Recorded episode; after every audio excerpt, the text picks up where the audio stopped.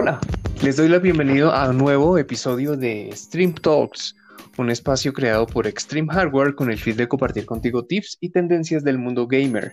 Mi nombre es Carlos y hoy estaremos hablando sobre mujeres gamers.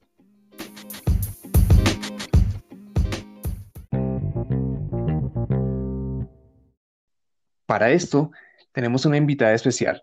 Le doy la bienvenida al programa a Natalie Suárez, en el mundo gamer más conocida como Haruka. Ella estudió psicología, pero ha estado en el mundo gamer, una de sus grandes pasiones. Ha trabajado con ESL, una de las compañías más grandes de eSports a nivel mundial. También ha trabajado con RK Casters, una de las compañías o comunidades de más rápido crecimiento en Latinoamérica en torno a la organización de torneos y descubrimiento de talento caster, y ha sido comentarista en torneos de Paladins, League of Legends eh, y League of Legends en Colombia. Entonces, nada, gracias Natalie por aceptar esta invitación. Y para empezar, me gustaría preguntarte, ¿desde cuándo empezaste a sentir este gusto y pasión por el mundo gamer y los videojuegos? Bueno, eh, muchas gracias Carlos por la invitación y te comento, realmente este gusto lo empecé a sentir desde pequeña. Eh, pues uno siempre de niño tiene alguna consola, la mayoría de, niños de nuestra generación tuvo alguna consola. En mi caso no fue la excepción. Em, tuve desde el Family que tenían mis papás, ese que tiene la palanquita del botón rojo, y también pues después tuve un, un, Nintendo donde jugué pues los super mega clásicos como Contra y este tipo de juegos que ya después fue evolucionando y, y pues cada, cada vez me fue llamando más la atención, pero un momento en el que me cambié, por así decirlo, de, gusto y pues me incliné más por los juegos de computador. Perfecto. ¿Y ahorita sigues manteniendo alguna consola en la casa o definitivamente te volcaste a PC y dejaste las consolas a un lado? No, por mi parte estoy más que todo en PC. Eh, mi hermano sí eh, utiliza principalmente consola, entonces estamos como en los dos eh, lados opuestos y a veces jugamos juntos en consola. Él tiene actualmente un Xbox One, entonces a veces jugamos y principalmente juegos como cooperativos. Ah, perfecto. ¿Y mm, eh, qué crees que fue lo que precisamente hizo que te decidieras por PC sobre consola? ¿Tiene que ver con los mandos o, hay algún otro tipo, digamos, de factor que influye dentro de la experiencia? Mm, no tanto por los mandos, sino porque empecé a encontrar varios juegos que me llamaban la atención Em, en su momento jugué Lineage, jugué también, eh, hay, hay, otro shooter que no recuerdo en este momento eh, cómo se llamaba, pero, pero también lo jugué un tiempo. En los shooters no me suele ir muy bien, así que eh, lo dejé rápidamente.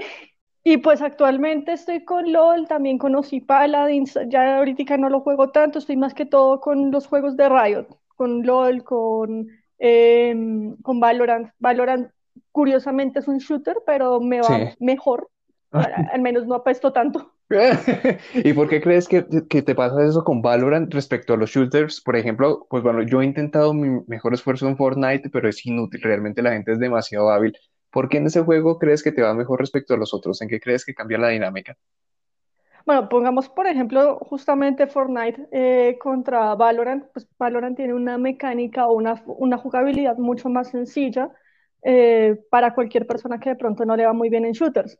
Además de que realmente no tienes que estarte concentrando en tantas cosas. En Fortnite, por ejemplo, tienes que pensar en construir, pensar en cómo construir, porque si ponen mal las piezas, pues no te sirve de nada. Y pensar además en disparar. Y tras del hecho tienes que estar como saltando todo el tiempo, porque si te quedas quieto, te matan. Sí. Y eso es mucha gente, ni siquiera tienes equipo, no hay habilidades. Por ejemplo, una cosa que sí tiene Valorant, tienes aparte de tu arma, tienes las habilidades de tu agente. Uf, buenísimo, porque en Fortnite lo que sucede es que uno, eh, digamos, cuando yo recién empecé a jugarlo, yo pensaba que los skins tenía de alguna forma una relación con el rendimiento de uno, que había algún tipo de mejora y no, el skin, uno puede comprar un skin súper buenísimo y tiene las mismas fragilidades que una persona que no. Entonces, Exactamente.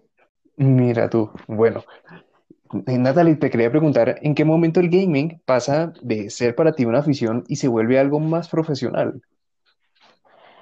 Mm, en realidad eso viene pasando cuando me uno con RK Casters. Yo me uní prácticamente desde el inicio Y todo empezó porque un amigo le dio porque sería chévere como narrar esto de LOL, ¿no? O sea, Sí. lo estábamos recién empezando a jugar y fuimos a un sofá y pues nos Ujú. dimos cuenta que esa cosa se narraba también.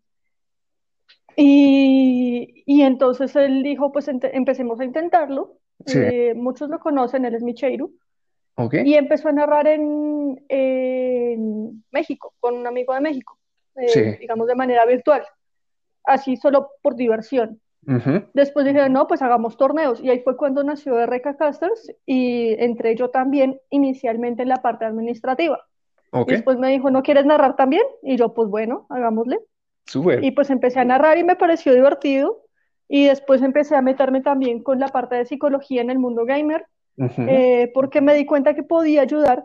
Hay una cosa que pasa muchísimo en League of Legends y en Sí. otros juegos también, pero digamos que yo lo vi primero en League of Legends, y es que la gente eh, tiene conductas que conocemos como flamear, es decir, como insultar a tus compañeros de equipo o a tus rivales, porque Sí. tú te estresas y pierdes el control de tus emociones. Entonces me di cuenta que yo, desde mi profesión, podía ayudar a que pues, las personas dejaran de flamear tanto. Claro. Entonces, eh, pues ahí también empecé a involucrarme paralelamente en ambos, en ambos sentidos. Y fue bastante interesante. Yo te quería preguntar, hace un momento me- me mencionabas precisamente cómo fue que incursionaste y yo te quería ahora, eh, yo quisiera saber un poco más respecto a cómo ha sido tu proceso para hacerte un lugar dentro de la comunidad, que no quedara, digamos, solamente en esa parte, sino que creciera, como que germinara, fuera una cosa mucho más grande. Pues mira, lo que pasa es que RK Casters eh, se hizo coger mucho cariño, principalmente en la comunidad de México, que fue donde empezó, Sí. porque, ¿por qué empezamos en México? De hecho, hay una razón muy específica de por qué México. Resulta que Micheiru tenía un, un amigo eh, con el que hacía radio antes y con el, con el que empezó a narrar. Dijeron, no vamos a tocar Colombia porque en Colombia son muy tóxicos y lo propio lo critican muchísimo. Entonces dijeron, dijeron, no, vamos a empezar en México y ya cuando agarremos fuerzas sí mandamos Colombia también. Y así fue. Y de hecho, RK Casters ha construido una comunidad supremamente limpia, donde si tú ves eh, en los torneos, en las partidas de la comunidad, hay muy, muy poca gente que hace comentarios negativos y despectivos, Sí. tanto en los jugadores como en el público en general, porque se les ha inculcado de a poco que eso no se hace. Decir, si nosotros como casters estamos pendientes del chat y vemos Claro. que alguien hace un comentario, decimos, venga chicos, esto no se hace, eso no está bien porque pues todo el mundo tiene derecho a cometer errores, no tiene necesariamente eh, una, un- una buena partida, pudo haber tenido un mal día, falla de internet o simplemente pues no es tan bueno y está aprendiendo, nadie nació aprendido. Entonces Sí. se le ha inculcado así y, y pienso que uno como casters, me incluyo, eh, tiene mucho que ver en poder promover este tipo de, de conductas, de decir, venga, no vamos a ser tan eh, agresivos con las demás personas y vamos a hacer una crítica pues que sea constructiva eh, y, y, pues hecha de manera amable. Entonces pues es algo que se ha construido muy chévere y pues el hecho de que RK Casters haya hecho este tipo de cosas hizo que la comunidad le cogiera mucho cariño Sí, y eso claro. nos puso en la mira de, eh, por ejemplo, la ESL, de eh, Overpowered, que fue con los que empezamos a narrar Paladins. Después pasamos a la ESL, que eh, fue el mismo Hi-Res quien cambió de empresa. Pues la, ES la ESL dijo, pues nos gusta el trabajo que estos chicos están haciendo, continuemos con ellos. Y entonces pues cambió la empresa como tal eh, que organiza el torneo, pero nosotros, a nosotros nos mantuvieron el contrato. Eh, también hemos estado, hemos tenido la oportunidad no solamente en cuanto a narración, sino cubrimiento de eventos como eh, la final latinoamericana que hubo aquí en Colombia. Pudimos estar varios miembros de RK, incluyéndome a mí como prensa. Entonces ha sido bastante chévere y han sido pasitos que hemos dado de a poquitos, pero ganándonos a la comunidad y ganándonos también a las marcas que han visto pues nuestro trabajo y Claro. que han visto que realmente hacemos las cosas bien. Ahora, súper interesante lo que mencionas ahorita respecto a la percepción que se tiene en Colombia y razón por la cual se empezó por México. Y quisiera preguntarte puntualmente, ya sabiendo esta barrera de entrada que hay, que la gente básicamente no cree en lo local, ¿crees que sea posible vivir enteramente como gamer algún día o quizás en el corto plazo? ¿O piensas que independiente de esto, siempre va a haber la necesidad de complementarse eh, la parte gamer con algún otro oficio o profesión? Mira, en un al menos 95% lo mejor es combinarlo con algo más. Ok, Actualmente es muy poca la gente en Colombia que puede vivir 100% del gaming. Es muy poca porque así como la comunidad es un poco tóxica, a veces no es tan comprometida, pues las marcas perciben lo mismo y realmente no sueltan mucho aquí en Colombia. sí, Toca quitarnos esa mala fama, toca eh, mostrar que podemos hacer las cosas bien. Y bueno, también por un tema de corrupción que el gaming no se salva de eso, que pues no, no, no quiero entrar a profundizar tanto, sí, pero sí ha habido, por ejemplo, veces que marcas han creído en Colombia y precisamente con las comunidades que creen, pues no, no resultan tan bien. O comunidades o grupos que crean asociaciones un poco más allá de los límites que pueden ujú, eh, y que pues dicen ser una cosa que realmente no son. Entonces todo eso genera baja credibilidad en organizaciones, comunidades y en general en gamers aquí en Colombia. Eso lo tenemos que cambiar para que pues las cosas mejoren. Ya tenemos, ya tuvimos eh, afortunadamente por parte de Riot la confianza de hacer una final latinoamericana después de tanto tiempo, claro, pasaron como unos cinco años des- eh, antes de que volvieran a hacer, porque se había hecho una final también eh, como en el 2014, 2015, sí. pero pues pasaron muchos años para que se volviera a hacer precisamente por estas situaciones que te comento. ¿Cómo ves, eh, teniendo en cuenta lo que me acabas de contar, que en el país, o no sé si en el panorama latinoamericano, se pueda llegar al nivel de los torneos, donde son un evento absurdamente grande, con estadios totalmente llenos, eh, poder llegar a tener eh, ese tipo de impacto en cuanto a eSports en Colombia y en Latinoamérica? Es absolutamente posible, o sea, es, es muy, muy probable. La cuestión es de que nos pongamos las pilas como Colombia, como Latinoamérica, para hacerlo realidad. De hecho, ya se están haciendo eventos así. Lo que te digo, las finales latinoamericanas son así, son ese tipo de eventos. Eh, la final latinoamericana llenó el Movistar Arena y esa se hizo el año pasado. súper. Digamos que tuvo sus cosas buenas y sus cosas malas, como todo evento. Ningún evento es 100% perfecto, pero, pero sí, es ganar, es ir ganando experiencia, es ir ganando eh, terreno. Y lo que te digo, el volver a tener un evento de esa magnitud aquí en Colombia es un paso bien importante que, que pues espero que se vuelva a dar. Claro, total. Me gustaría pre- preguntarte, volviendo a ti, ¿hasta dónde te gustaría llegar en la escena profesional gamer? ¿Cuáles crees que puedan ser los pasos a futuro dentro de esta comunidad para ti? Bueno, en realidad no me he puesto como decir, eh, quiero llegar a esto. Algo que sí quisiera es como continuar con aportando a la escena eh, gamer en Colombia, tanto como psicóloga como desde la parte de caster. Digamos que Sí, ahorita me estoy enfocando un poco más a la psicología precisamente porque es lo que me permite mi trabajo para ser caster y claro. para poder estar como caster re- requiero también una dedicación de tiempo y unos horarios bastante eh, apretados. Entonces, Ujú, digamos que actualmente mi trabajo no me lo permite tan ampliamente, pero sí no es, es algo que no quiero dejar del todo de lado y pues también irlo combinando con, con la parte de la psicología. Me gustaría volver a mm, eh, asesorar un equipo. En su momento estuve, por ejemplo, con Ok, en eh, la escuadra de League of Legends. Entonces, ellos tienen varias escuadras, estuve asesorando específicamente a la de League of Legends, estuve asesorando también a jugadores eh, individuales pues, de diferentes equipos. Entonces, es algo que quiero retomar también y que quiero continuar haciendo. tomando en cuenta tu profesión como psicóloga, ¿qué crees que es el, el principal aporte que dan los videojuegos a la vida de cualquier ser humano? Bueno, es que los aportes son muchísimos en realidad.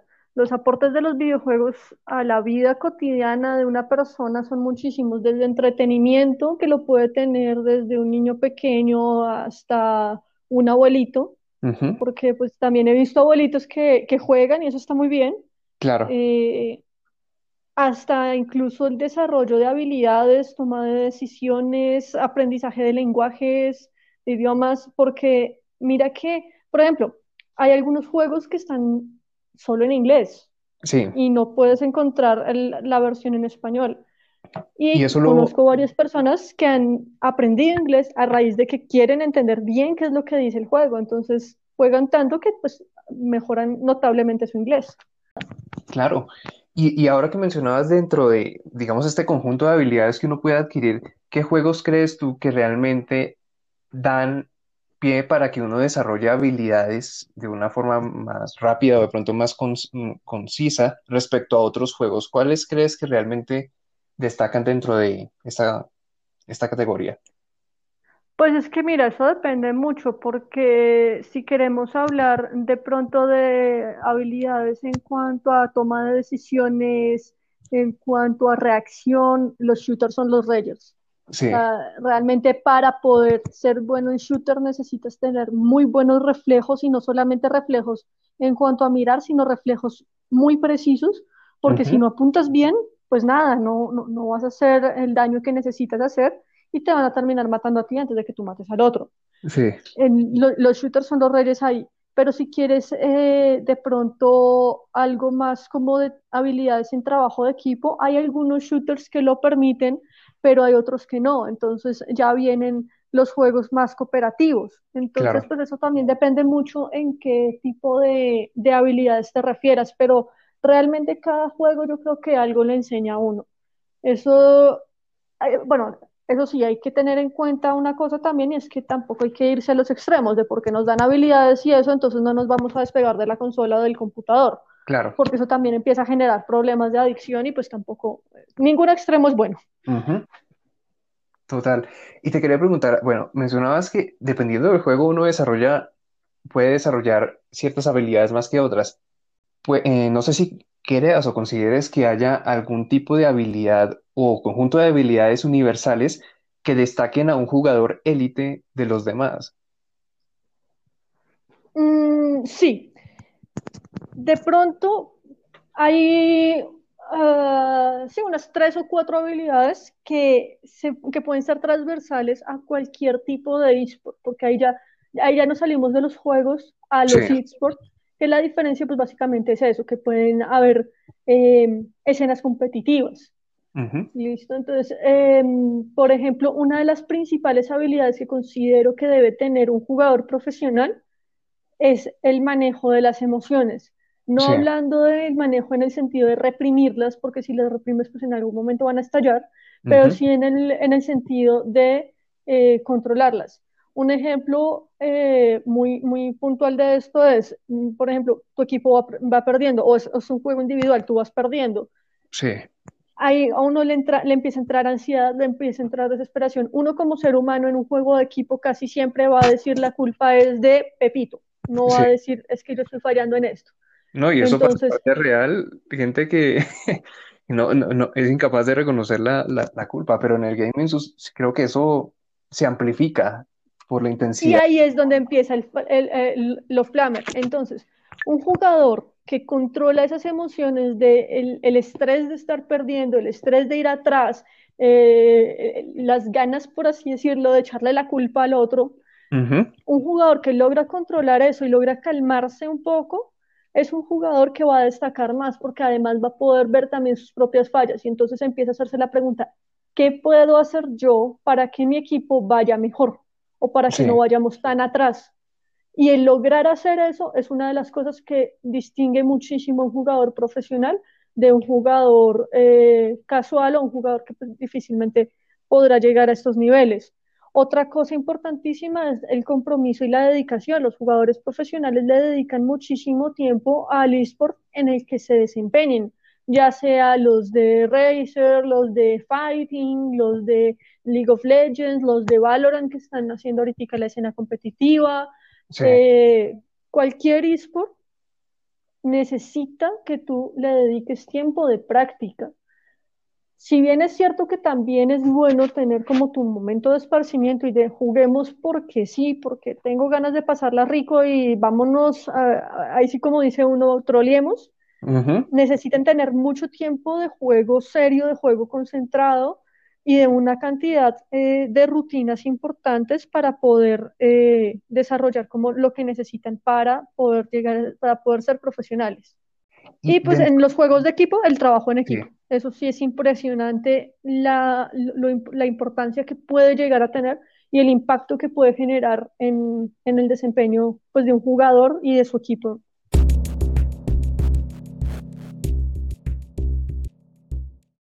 Y ahora que mencionabas precisamente este tiempo que un gamer debe dedicarle, pues si se quiere vol- volver realmente profesional, ¿qué porcentaje consideras que esta persona debe invertir estudiando estrategia respecto a desarrollar sus habilidades motoras? Tienen que ir de la mano, no puedes estudiar estrategia por un lado y, y desarrollar habilidades en el juego por otro lado. Es decir, tú juegas con tu equipo, voy a poner un ejemplo puntual con el de League of Legends. Sí. Eh, en League of Legends hay más de 100 campeones diferentes y además les compras objetos, entonces dependiendo de los objetos que les compres van a mejorar eh, determinadas estadísticas. Entonces, pues ahí es donde tienes que empezar a mirar qué composiciones le sirven mejor a tu equipo, cómo se adaptan más, eh, cómo pueden adaptar una estrategia de acuerdo a los, a, a los campeones que cada uno maneja. Eh, hay, hay una cantidad infinita de variables que Sí. pueden tener en cuenta. Y de hecho las estrategias no es como que listo, vamos a hacer esta estrategia para jugar contra este equipo. Uno Ujú. hace como un boceto de estrategia, pero en League of Legends es imposible mandar una estrategia eh, 100% planeada previo al juego porque hay muchas cosas situacionales. Tú no sabes qué te va a sacar el equipo contrario, entonces tú tienes que reaccionar también respecto a lo que eh, seleccione el equipo contrario, qué, qué, qué, qué campeones selecciona el equipo contrario. Eh, en otros juegos también, en el, en el fighting, por ejemplo, Sí. tú puedes elegir un personaje o puedes elegir otro y cada uno tiene habilidades diferentes y tienes diferentes maneras de utilizarlas. Entonces, la estrategia se, se monta de la mano con la práctica de las habilidades eh, físicas y habilidades en el juego en sí. ¿Cómo definirías el gaming como estilo de vida?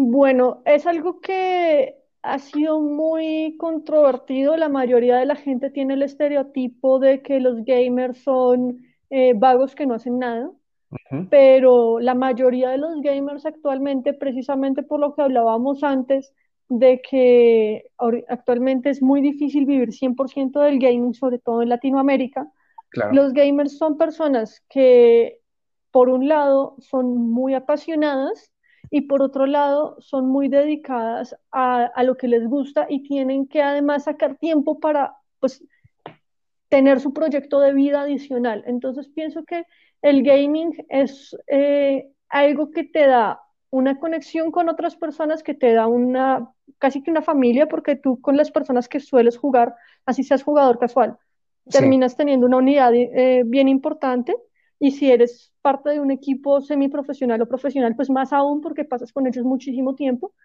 Y también eh, la mayoría de gamers desarrolla muy buenas habilidades, tanto sociales como, como en cuanto a toma de decisiones y otro tipo de habilidades que la gente pensaría que no. Sí, Eh, pues obviamente hay sus excepciones y están siempre las manchitas que, que dañan la, la, la visión de los gamers, pero pienso que hay muy buenas personas dentro del mundo gamer.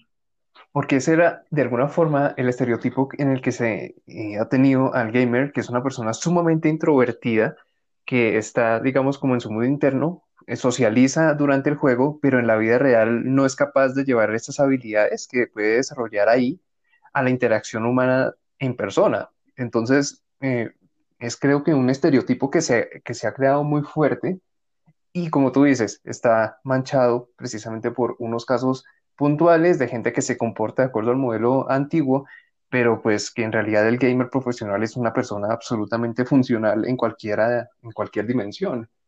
Y yo te quería preguntar, Exactamente. te quería preguntar, Natalie, ¿cómo ha percibido precisamente tu familia y tu círculo social eh, tu avance dentro del mundo gamer? Eh, bueno, de hecho también ahí entra el, el asunto de los estereotipos. A mi familia no es como que le haya encantado la idea. Bueno, puntualmente a mis papás, Sí, pero por lo general cuando yo le comento, a, por ejemplo, tengo una amiga que es ingeniera de sistemas y le comento y me dice, wow, pero qué chévere. Y cuando uno les empieza a explicar, porque a veces no, no saben a qué se refiere uno cuando uno les habla de castear videojuegos o de narrar videojuegos, Claro, em, cuando se, se sorprenden y les parece interesante y demás. Entonces, pues pienso que es algo también de, de perspectiva. En mi caso en particular, eh, mi círculo social, mis amigos, eh, lo han percibido bien, he recibido apoyo de muchos de ellos. Eh, pues eh, comenzando con Michelle, que fue el que me abrió la puerta para, para entrar a este mundo de la manera que, en la que estoy actualmente. sí, Y otros amigos también que pues han estado ahí cerca, cerca mío, que me han ayudado muchísimo, me han apoyado cuando de pronto he tenido algún tipo de duda o algo, han estado ahí para, para apoyarme. Genial. Y ahorita vamos a, de pronto a entrar un poquitico más en eso, pues porque usualmente en el mundo gamer, eh, pues los hombres somos los que estamos ahí y como de forma permanente, pero ahorita vamos a ahondar un poco respecto a tu presencia como mujer y cómo ha sido tu, digamos, tu incursión en un mundo, pues, de alguna forma tan dominado por, por, por los hombres. Te quería preguntar, Natalie, ¿a qué evento o campeonato gamer a nivel mundial te gustaría asistir? Bueno, uno que siempre, desde que empecé con esto, eh, siempre he querido asistir es al Mundial de League of Legends. Eh, es uno de los eventos a los que me gustaría ir. Hay muchos otros también, pero digamos que uno que, que yo quisiera ir precisamente porque es un juego que conozco, es un juego que conozco muy de cerca, mejor dicho, claro, y que he narrado, me encantaría ir y además pues también porque hay varios casters que si, si se diera la oportunidad me gustaría conocer más de cerca. claro. Y Natalia, ahorita hemos hablado de lo que ha pasado, digamos, en la escena gamer en Colombia, pero me gustaría que me ayudaras como a, a- a definir cuáles serían los grandes retos precisamente para los gamers colombianos a la hora de competir o incluso integrarse con la escena gamer a nivel mundial.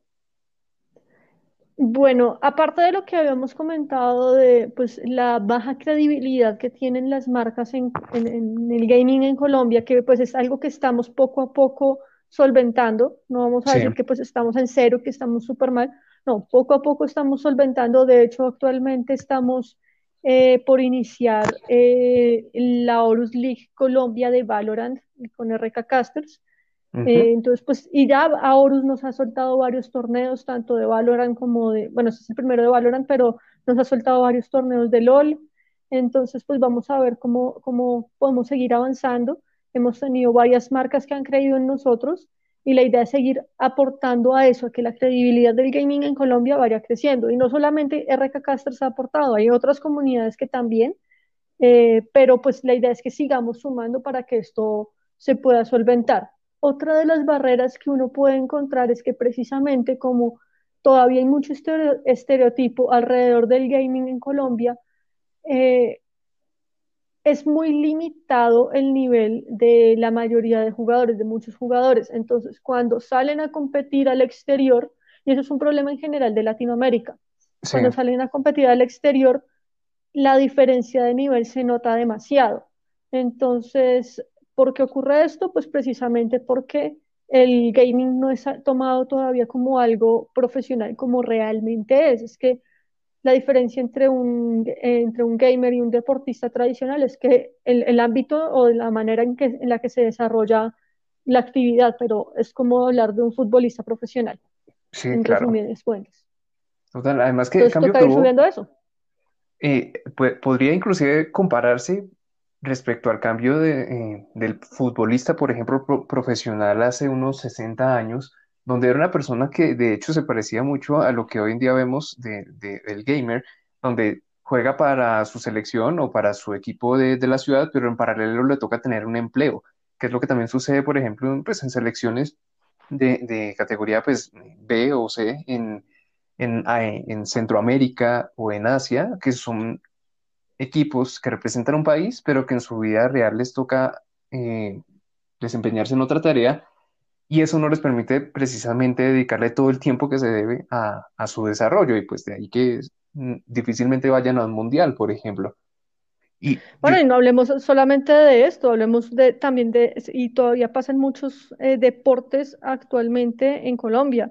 Hay Claro, deportistas que a nivel de competencia grande no pueden dedicarse solamente a su deporte.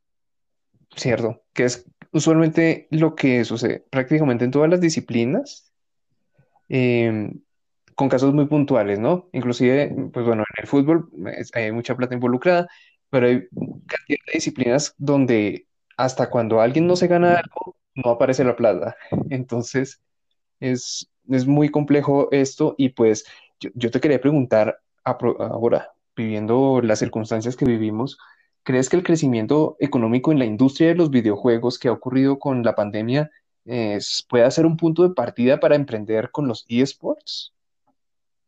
Yo esperaría que sí, igual también pues depende de las decisiones que tomen las diferentes empresas y marcas, pero es una muy buena oportunidad también y ojalá que se dé, porque a pesar de lo que estamos viviendo, los esports de alguna manera lograron la manera, lograron encontrar la forma de salir adelante y de continuar con la escena competitiva.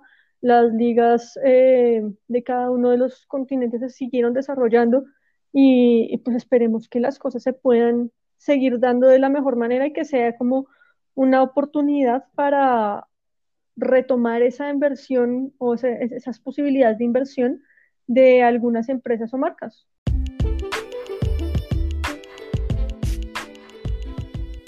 También puedes seguirnos en nuestras redes sociales, Instagram, extreme-hw y Facebook, arroba extremehw.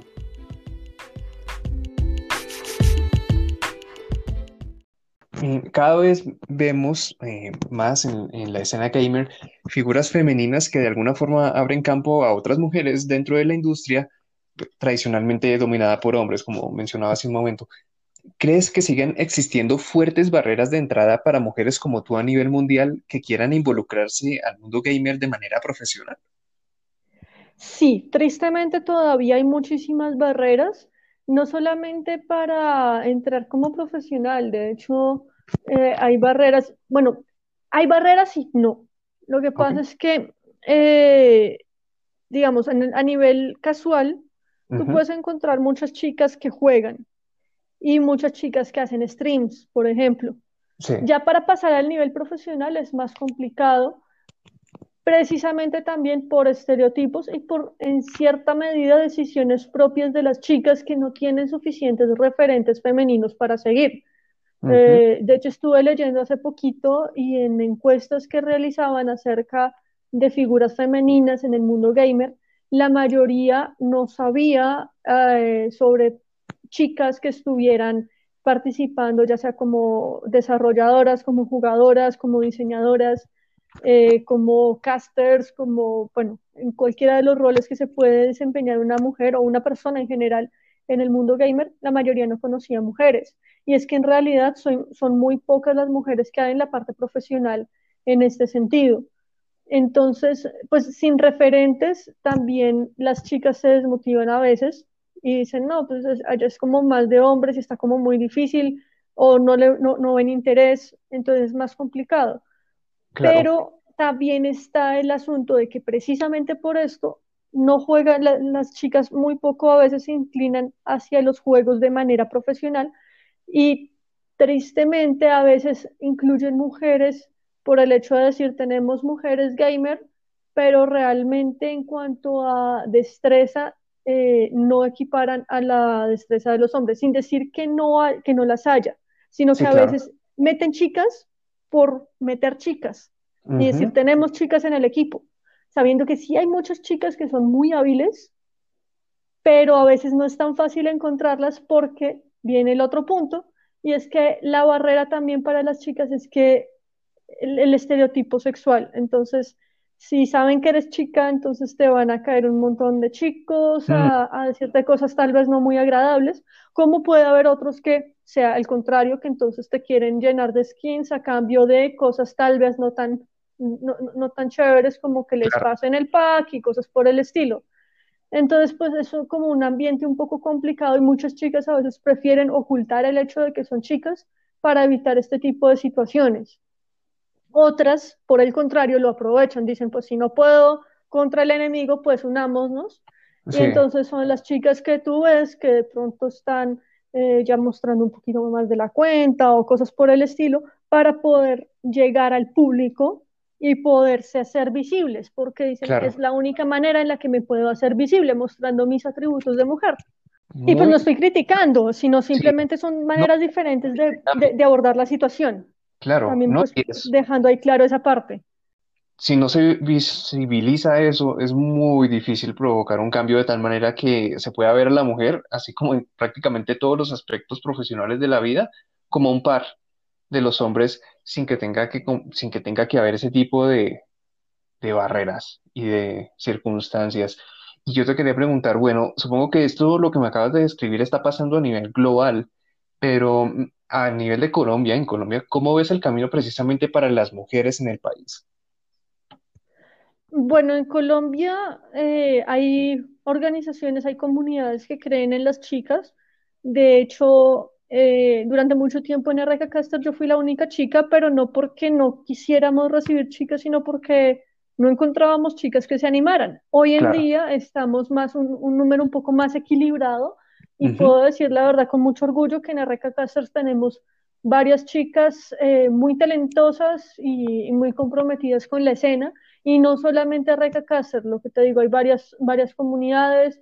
De hecho, por ejemplo, eh, una de las chicas que estuvo con RK Casters actualmente está narrando en la LVP, la Liga de Videojuegos Profesional, eh, que es también una de las organizaciones de videojuegos más grandes eh, a nivel mundial, digamos equiparable a la ESL, más o menos como del mismo calibre.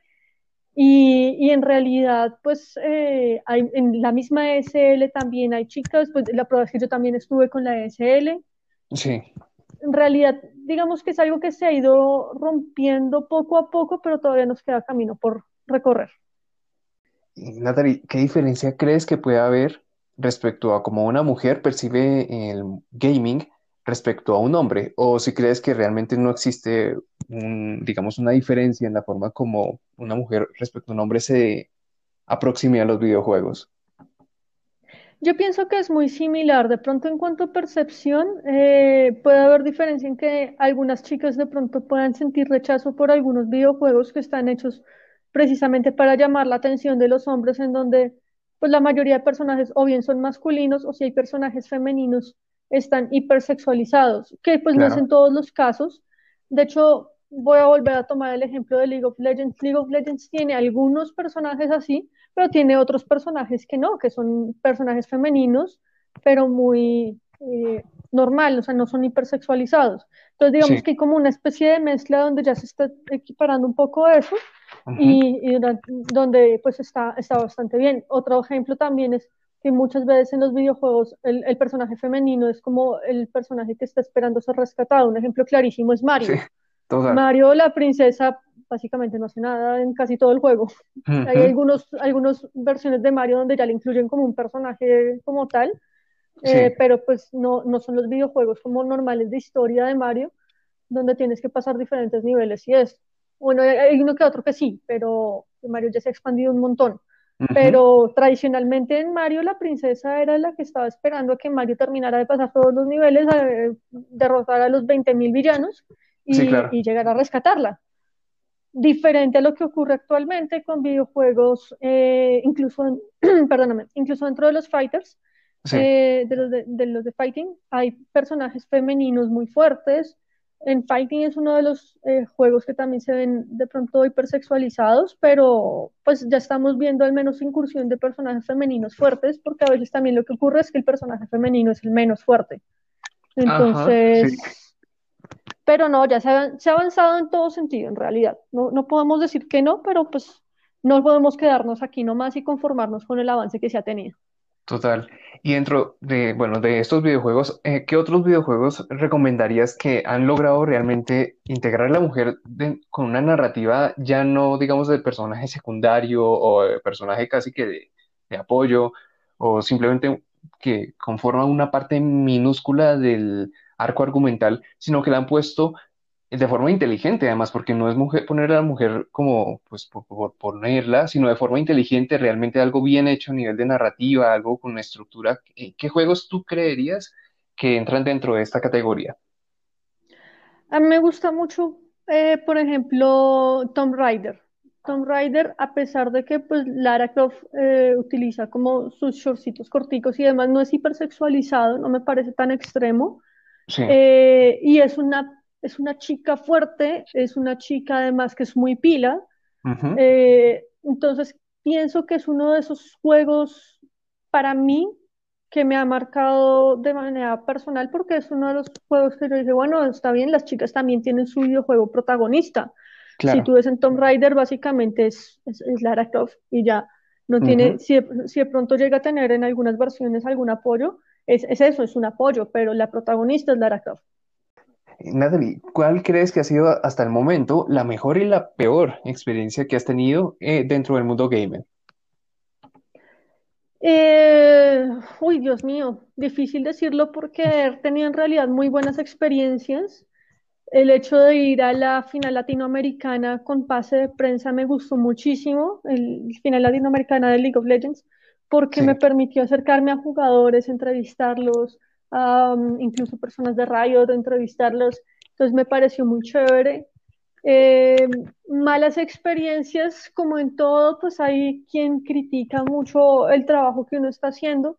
Ujú. Eh, y si bien pues yo soy consciente de que no soy lo último en guarachas, que todavía tengo muchísimo que aprender y mejorar, pienso que también he hecho eh, méritos y he recorrido un camino y que pues realmente es algo que dejó de afectarme hace muchísimo tiempo, pero sí digamos que al inicio fue un poquito impactante ver que no necesariamente hacia mí eh, como persona, sino eh, en general hacia las personas que están intentando como incursionar. eh, cuando estábamos empezando como RK Casters, Sí, a veces, al inicio fue un poquito difícil, pese a que no estábamos en Colombia, igual al inicio fue un poquito difícil, pero, pero nada, eso se va superando y, lo ideal es simplemente mantener como la mentalidad positiva de, de que uno puede seguir adelante y puede salir de eso. total.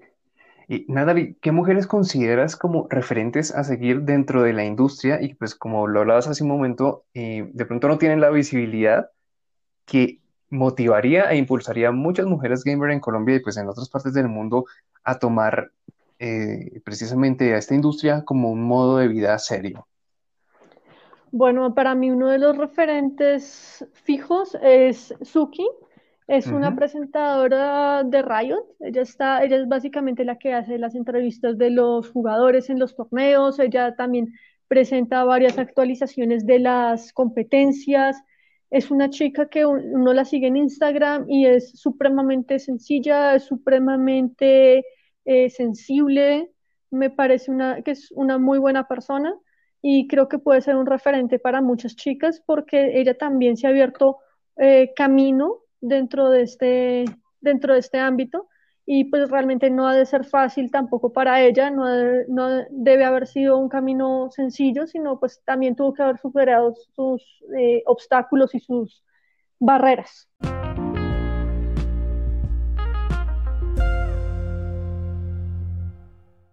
Me gustaría saber, en- bueno, puntualmente en cuanto a computadores, ¿cuáles crees tú que son los mayores obstáculos a la hora de adquirir precisamente este tipo de tecnología especializada para gamers? Los precios, pienso yo, porque la mayoría de veces si tú quieres conseguir algo realmente bueno, pues tienes que invertirle una buena cantidad de dinero. Voy a poner un ejemplo súper sencillo. Tú puedes conseguir un, head- un headset eh, normalito en 50 o 60 mil pesos, pero si quieres uno gamer, si quieres un buen headset que te sirva para, para la comunicación en diferentes plataformas, que tenga un buen sonido, porque hay juegos que requieren y dependen muchísimo del sonido.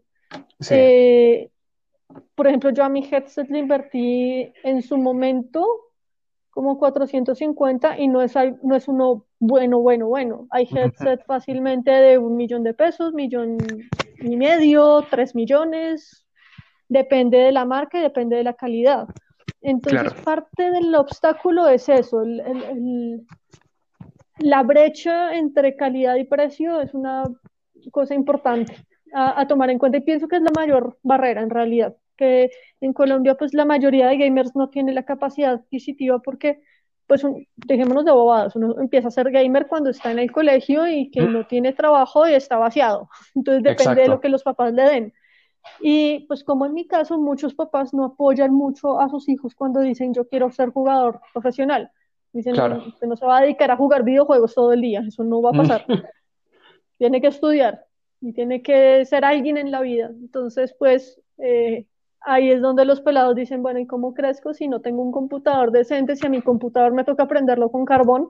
Entonces, pues, o, mi consola, no tengo una consola decente, o, no, no, tengo el juego que necesito porque los juegos, algunos, eh, algunos son pagos, por ejemplo, Overwatch es pago, y para tú competir, evidentemente, tienes que comprarlo. Muy complicado. Además que uno crece y después uno ya tiene la plata, pero no tiene el tiempo. Y peor Exacto. Sí, es, es, es, muy difícil. Es una carrera que sí requiere de entrada una inversión en capital y disposición de, la, de, de los papás que lo patrocinen a uno para uno crecer en un periodo de tiempo realmente corto y pues evitar las barreras que, que hay cuando ya pues uno está más grande y, y tiene otras responsabilidades. Me gustaría saber qué tipo de contenido te gustaría ver más a menudo para saber más de hardware y armar la mejor máquina posible. Mira, eh, una cosa que sería muy chévere es como mini tutoriales explicándole a las personas sobre las diferentes piezas, porque eh, muchos gamers, incluida yo, la verdad, yo no sé mucho de computadores, entonces la diferencia entre la graficadora A y la graficadora B, de pronto no la entiendo tan bien. Entonces, ese tipo de cosas sería muy bueno para que la gente sepa realmente qué tipo de máquina necesita, porque hay muchos, e, hay muchos que están en el ámbito gamer, pero que no son necesariamente jugadores. Están, por ejemplo, los diseñadores, están eh, los que editan contenido acerca del mundo gamer, entonces necesitan más para edición de fotos, edición de videos, y son requerimientos diferentes para un jugador que para un diseñador. Entonces, entender acerca de eso me parece supremamente importante para poder armar realmente la mejor máquina que tú requieras. Nada, Natalie, pues mira, ya para finalizar me gustaría hacerte una serie de preguntas rápidas y eh, respondes lo primero que se te viene a la, mente, ¿vale? Oídos, vale. Eh, listo, aquí va. Primera, ¿cuál es hasta el momento tu videojuego favorito? Está entre LOL y Valorant. En este momento, Valorant. Valorant. Juego popular que muchos aman y tú detestas. Fortnite. ¿Por qué? Aparte de lo que mencionabas hace un momento, que hay como muchas cosas a tener en cuenta, ¿qué otra cosa te molesta de Fortnite? No, realmente es eso, no siento que salgo y de una vez me están matando, entonces realmente no lo disfruto. ¿Cuánto ha sido el mayor tiempo que has pasado jugando sin parar? Uy, la verdad no lo he calculado, pero yo creo que por ahí unas ocho horas. Ocho horas, súper. ¿En qué mundo de videojuegos vivirías si pudieras? Uy, eh, espérate porque me toca recordar como muchos. Sí. En realidad, no, en realidad hay varios. Eh, en su momento me gustó muchísimo Assassin's Creed, por ejemplo. Ok. Que fue uno de los juegos que jugué en consola con mi hermano. Perfecto. ¿YouTuber de tecnología o gamer favorito? ¿O favorita? Mm, tengo dos. Tengo dos. Me gusta mucho eh, Suki, que pues no es youtuber como tal. Sí. Es, es más bien como ella hace contenido para Instagram. Eh, y sí hay un youtuber que yo sigo porque tiene una muy buena actualización en cuanto a los tipos de videojuegos, pero ¿me creerías que en ese momento no me acuerdo el nombre? Te creo, no sale. ¿Banda sonora o canción, videojuegos o serie de anime que más te guste? Dios. Uh, centrémonos en la parte de los videojuegos porque si nos vamos para el anime, Dios mío. Eh, me gusta mucho Legends Never Die, de, los, las canciones que ha sacado Riot para League of Legends. Sí. Y en cuanto a, mm, banda sonora o, música en general que utilice para, mm, para jugar, me gusta mucho la música de, de Score. Es un grupo que me parece muy, muy chévere. Tiene música como bien movidita, bien. No sé, es chévere para jugar. Ahora mencionabas que en cuanto a anime, podríamos hacer otro podcast, quizás hasta una Más o serie. menos, Pero, un poco así. pero ya no hablando de banda sonora, sino como tal de la serie, ¿cuál podría ser tu favorita o tu top 3, no necesariamente en un orden de preferencia, de series de anime favoritas? Eh, bueno, vamos a, mezclarlas un poquito. Una que me encanta mucho que estoy viendo actualmente eh, es Nanatsu no Taizai, que está pues en emisión. Estoy esperando que, sí- que salga la siguiente temporada, así que me muero. Ok, Eh, de series de la infancia, eh, me gusta mucho Digimon. ok, Habían otras que, como Rurouni Kenshin, que también me encantaban. De hecho, pues en su momento yo dije, si quisiera, si, si hubiera un anime en el que yo pudiera vivir, sería en Rurouni Kenshin. ok. Eh, y actualmente, digamos que por varias razones, hay un anime nuevo que eh, recién estoy empezando a ver que se llama Chihaya Furu, Ok, que es muy bonito, que me, me ha atrapado mucho porque eh, ahí juegan un, un juego, valga la redundancia, que se llama Karuta y pues sí. estoy aprendiendo a jugar, entonces pues tiene, tengo como una, un, un doble vínculo ahí, me gusta la historia y pues además juego el juego, entonces, Te quería preguntar en cuanto a eso, en cuanto a, a las series, ¿cómo encuentras una serie buena después de la otra? ¿Cómo llegas a eso? ¿Es por recomendaciones o hay alguna página de internet que te muestre contenido? Eh, la mayoría han sido por recomendaciones, pero sí veo también a veces eh, en las páginas donde suelo ver anime, en Anime FLV o así, eh, a veces salen ahí también eh, como las series que se están emitiendo o las más vistas o noticias acerca de series.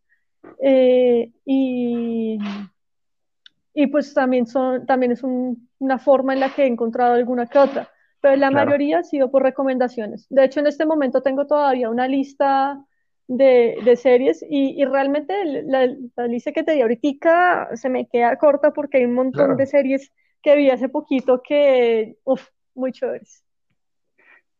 O- Hace un momento te había hecho una pregunta respecto a juegos, que, ¿cuál es el que más tú amas? Ahora al revés, juego que muchos detesten y tú ames. Eh, juego que muchos detesten y yo ame. No, realmente creo que no, no tengo algún juego que, que, que todo el mundo deteste y yo ame. Creo que no, no lo hay. Eh, de pronto, un juego que a mí me gustó mucho en su momento cuando lo jugué y que creo que ahorita ya no es tan, tan popular es Lineage, ¿Ok? porque pues los servidores de aquí de Latinoamérica murieron y creo que lo volvieron a sacar, pero, pero sí, digamos que hubo un problema ahí con los servidores y, y no, no se pudo continuar, de hecho. Nada, pues Natalie, pues muchas gracias eh, de verdad por estar, por aceptar esta invitación, por estar con nosotros. Creo que has dado muchísimas ideas respecto al estado de el mundo gamer, el- no solamente en Colombia, sino a nivel mundial. Desde luego, hablando de, de las mujeres, cómo es que están en este punto, las barreras de entrada que, que hay, hay mucha información, muchas cosas para, para reflexionar y que yo creo que a nuestra audiencia les puede interesar bastante y en especial a, a- todas las mujeres que escuchan este programa y que ven contenido que quisieran tener realmente una participación más fuerte dentro del mundo gamer, pues no saben cómo empezar o pues no saben realmente cómo, cómo puede ser esto.